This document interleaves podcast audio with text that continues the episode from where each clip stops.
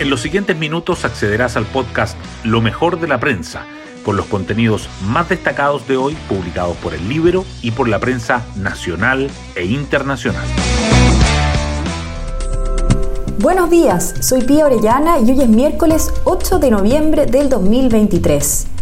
El asilo contra la opresión se escuchó en reiteradas ocasiones en los Juegos Panamericanos cuando se cantaba el himno nacional a todo pulmón ese espíritu podría ponerse a prueba para el gobierno con la situación de los ocho deportistas cubanos que se fugaron de su delegación para no volver a la isla y encontrar refugio en Chile, momento clave para la moneda tal como el que se vivió ayer cuando el presidente Boric recibió en un solemne acto la propuesta de constitución elaborada por el Consejo Constitucional, texto que será plebiscitado el 17 de diciembre.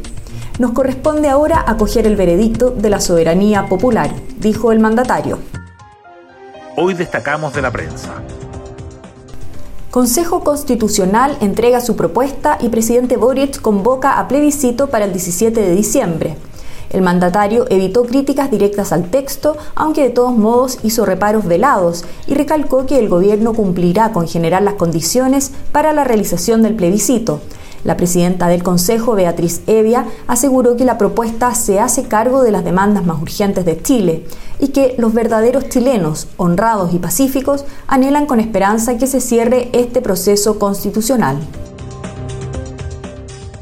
Oficialismo designa voceros para el en contra y oposición inicia ofensiva digital por el a favor la izquierda eligió como portavoces de la campaña a los excomisionados Antonia Rivas, de Convergencia Social, y Gabriel Osorio, del Partido Socialista, el exconsejero Aldo Valle y la alcaldesa Carolina Leitado de la DC, partido que anoche se definió por el en contra.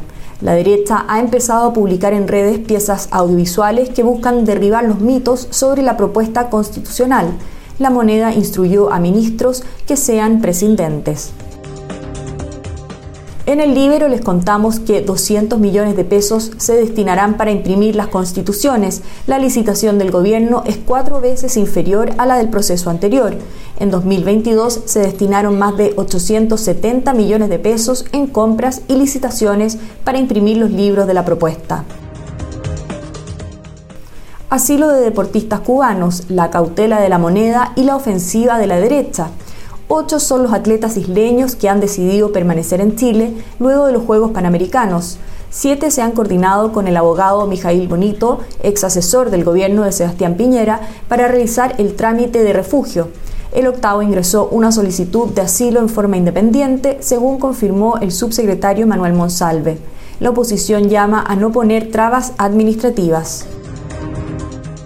La tragedia de Coronel, donde un incendio causó la muerte a 14 personas en el campamento Los Pirquenes, recuerda la vulnerabilidad de los campamentos, la falta de acceso a servicios como el agua, la dificultad para el ingreso de vehículos de emergencia y la construcción con materiales ligeros fueron los elementos que se conjugaron en el siniestro. Según Techo Chile, hay 849 tomas emplazadas en zonas de alta ocurrencia de incendios forestales suben los casos de homicidios y violencia pese a las medidas adoptadas por el gobierno. Cifras del Ministerio Público muestran un aumento del 10,2% en las investigaciones de asesinatos, incluyendo los consumados y frustrados. Pasaron de 2.187 entre enero y septiembre del 2022 a 2.410 en igual periodo de este año. Los expertos dicen que datos confirman avance del crimen organizado.